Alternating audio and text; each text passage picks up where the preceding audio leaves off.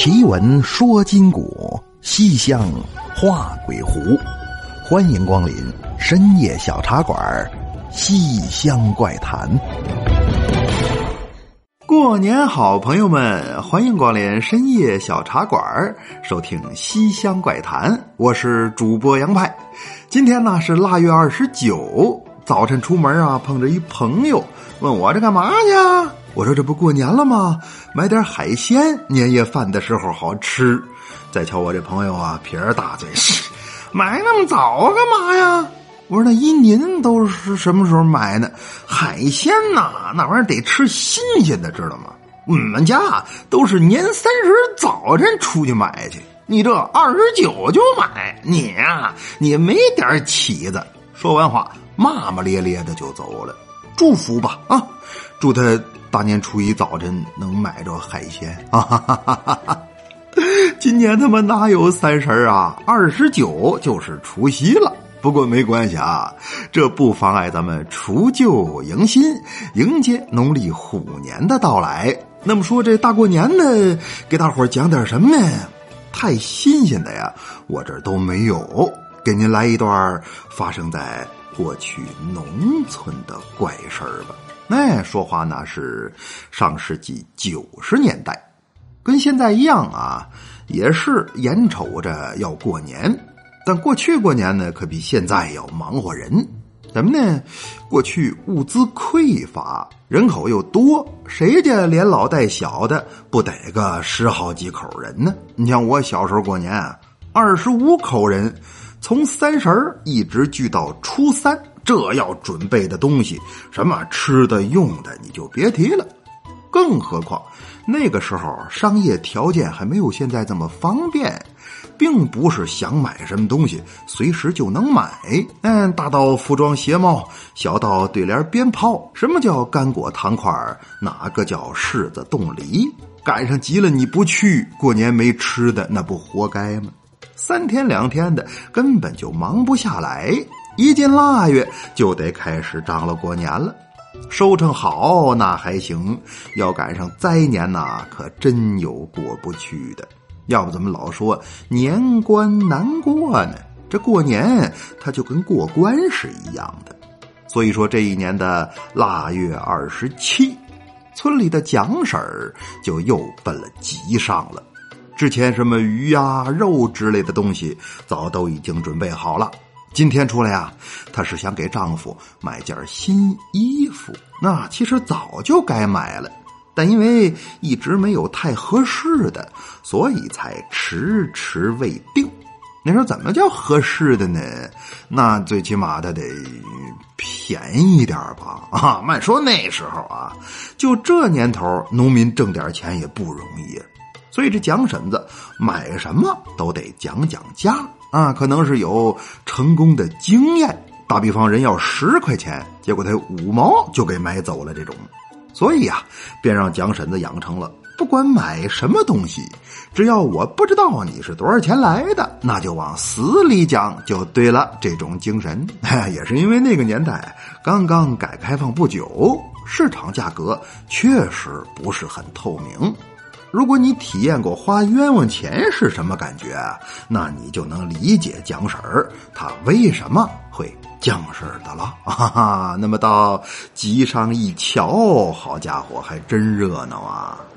一条大街，南北两排都撂不下这么多摊位，愣是在马路当间又摆出来一行，这正是熙熙攘攘人如云，市用百货两边分。呼儿唤女上街去，岂敢大吉闹新春？而就这呀，还有人因为占地儿打起来了呢。也不知因为什么啊，瞧前头乱哄哄的，有助拳的，有劝架的，还有起哄架秧子，看热闹不怕事儿大的。那蒋婶呢，倒是有正事儿，没工夫看人打架，赶紧撒么附近，这哪有卖大衣的地方啊？那么找来找去一瞧，哎，这儿有一床子是卖棉衣棉帽的，看着还不错啊。于是呢，他便假装不经意的路过，问人家那手套多少钱呢？那时候不买棉袄吗？怎么问手套呢？你看，说这话的人呢，他就是个外行。人家这招啊，叫声东击西，这里头他都是有策略的啊。哈想买什么东西，你不能直眉瞪眼的就奔着他去，让人看出来了，那还能讲得了价吗？就得像讲婶似的，先随便问问，来麻痹对方。哎，注意这逻辑重音啊！那手套多少钱呢？显得就这么随意。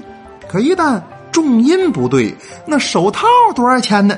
这感觉他就差着一些。哎，那么摊主一看来人了，肯定给你介绍啊，我这手套多好，多么多么的便宜，以为你要买手套呢。这时候再使出第二招叫。出其不意，问着问着，突然间聊到大衣裳，这时候他拿不准你到底要什么，所以一般呢就不会乱要价。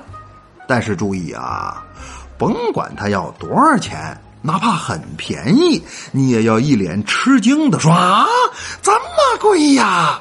之后使出第三招，叫夺门而出，甭管他说什么，你都直接就走。但也别走太远啊，就在附近转悠转悠就行。转完了还回来，完事儿再来一招借刀杀人。什么意思呢？就是我都看一圈了，人都比你卖的便宜，所以你这个必须得打折。但是具体便宜多少嘛，还得看你买的是什么，以及你们当地的实际情况啊。这个我就没办法给大伙儿提供计策了。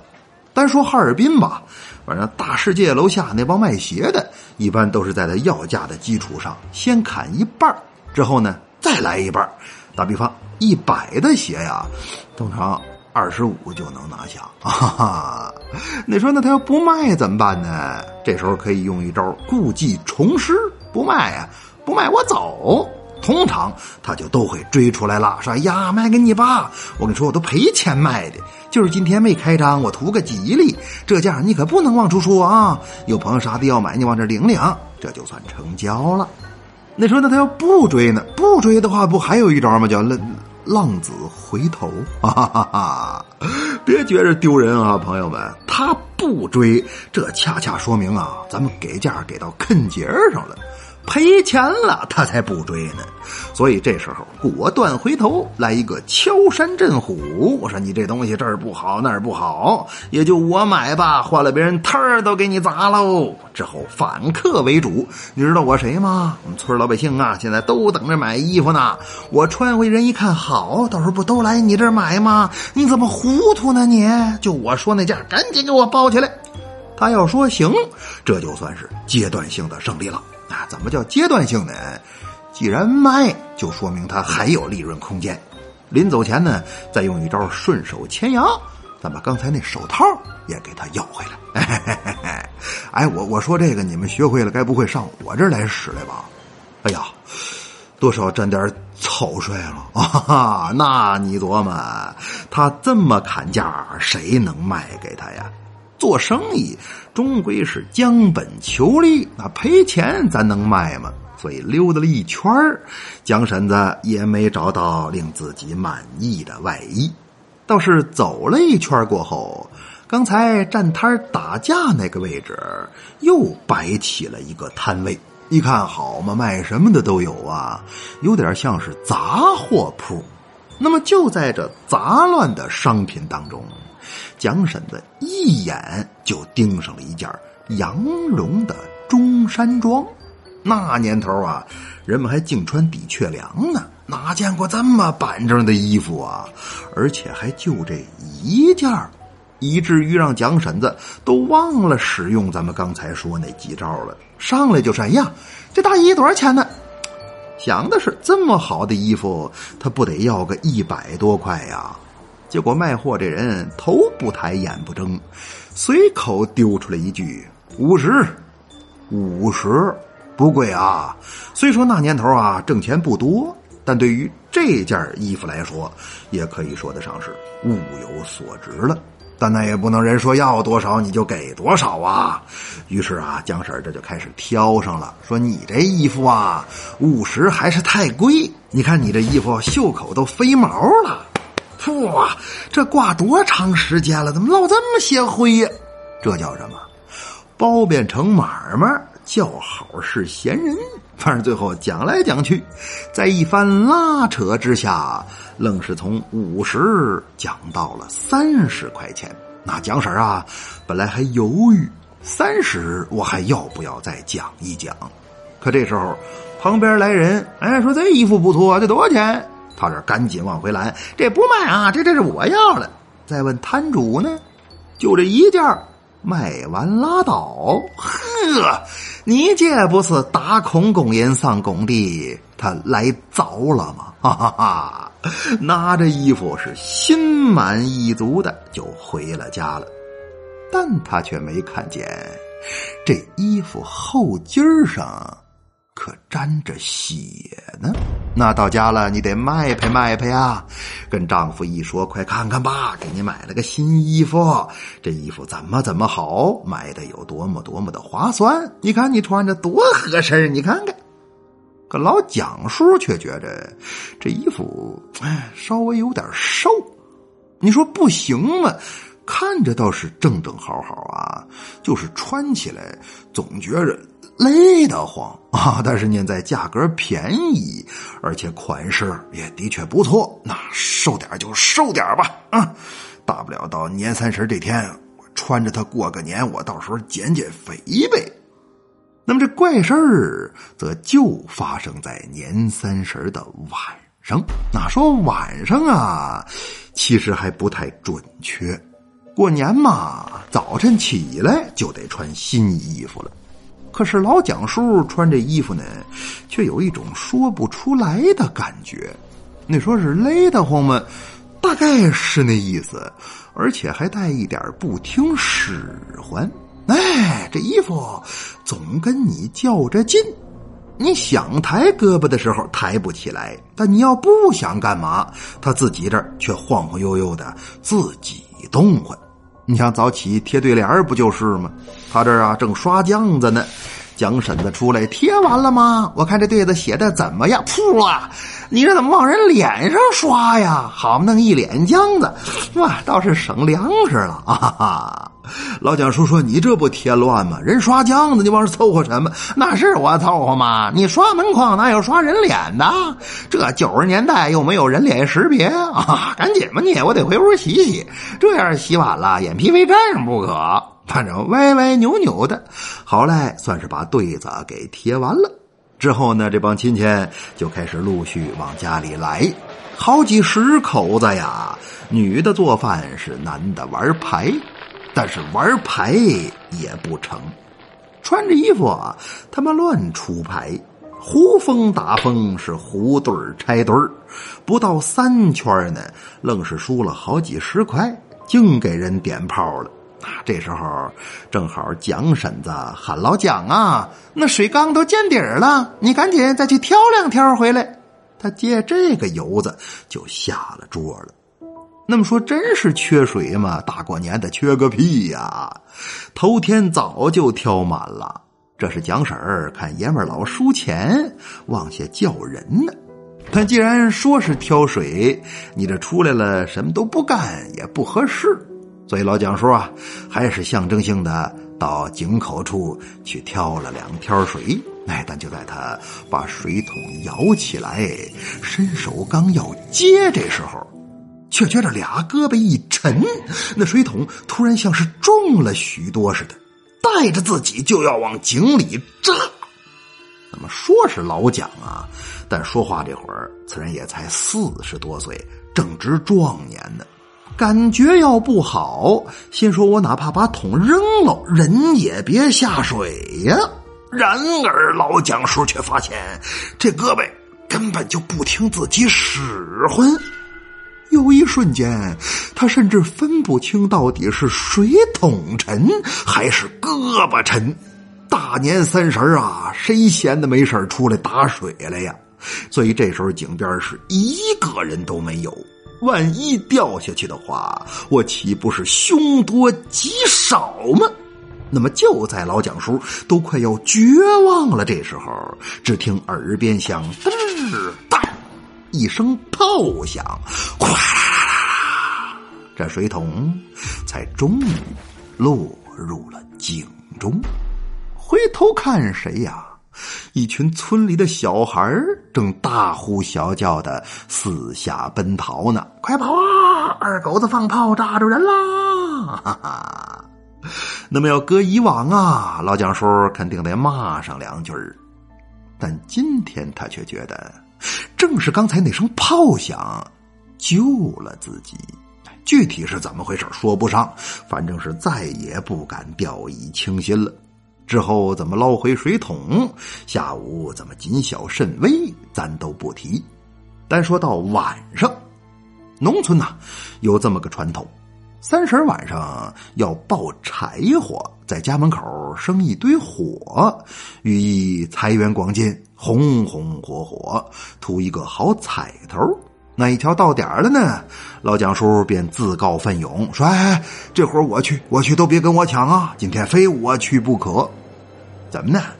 他也觉着邪性，想干点什么破解破解。那本来就是在你们家过年，这活谁能抢得过他呀？你去就你去呗。在屋里接着包饺子，老蒋叔呢就出去抱柴火去。”干等饺子包完，眼瞅就要下锅了，这人呢却还没回来呢。家里人正琢磨这柴火包哪儿去了，刚想出去找找，这时候只听外头就有邻居喊：“说老蒋媳妇儿啊，老蒋婶子，快出来瞅瞅吧！你家老蒋啊，这都快冻硬了。”嗯，咱们今晚的故事就是这样。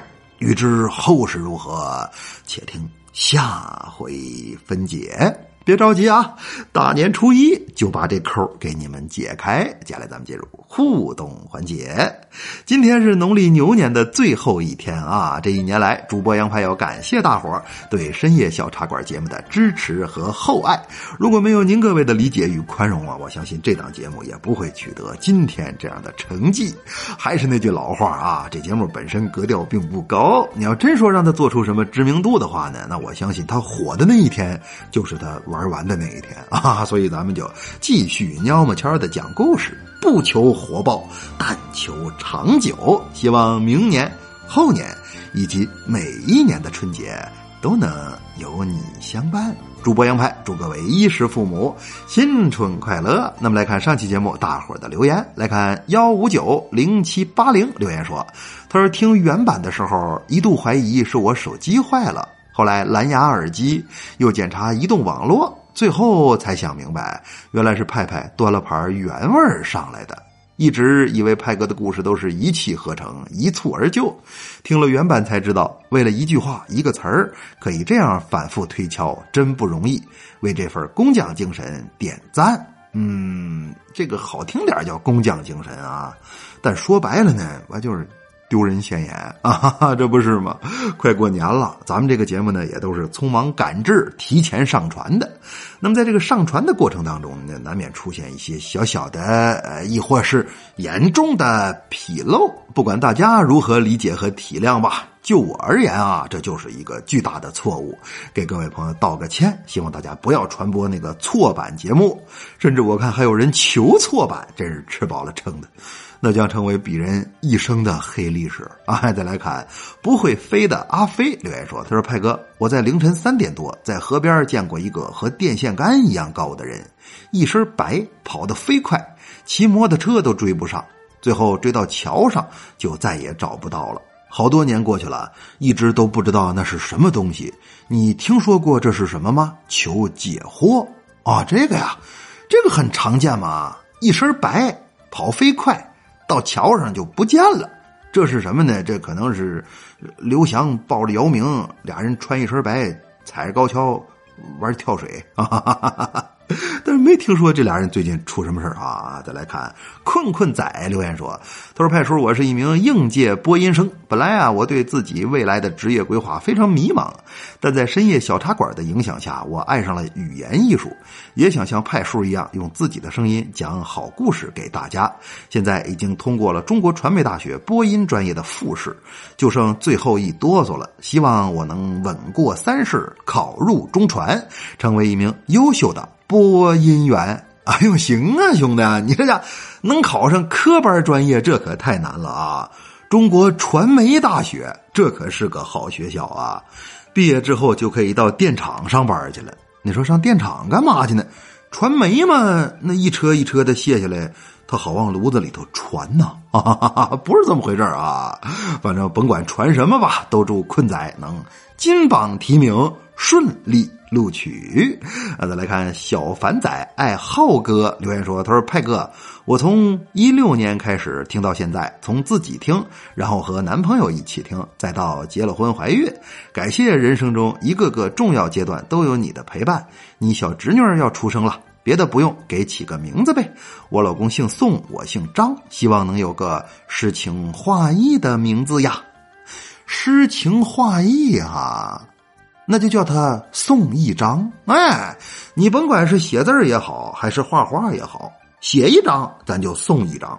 要当作家呢，就叫送一本写一本送一本做买卖呢，就叫送一捆那么挣一捆送一捆啊，也不知是送钱呢，还是送柴火。那么书也讲完了，水也喝干了，是时候跟大伙说晚安了。您可以在新浪微博和微信公众平台搜索关注“深夜小茶馆”，关注关于节目的一切动态，或者添加我的私人微信“杨派三三三”，也就“杨派”俩字的全拼加上数字三三三，来与我交流文玩收藏，探讨奇闻异事，亦或是发表新年祝福。感谢各位，好了们，奇闻说今古，西厢画鬼狐，感谢光临深夜小茶馆。收听西厢怪谈，我是杨派，咱们下期见。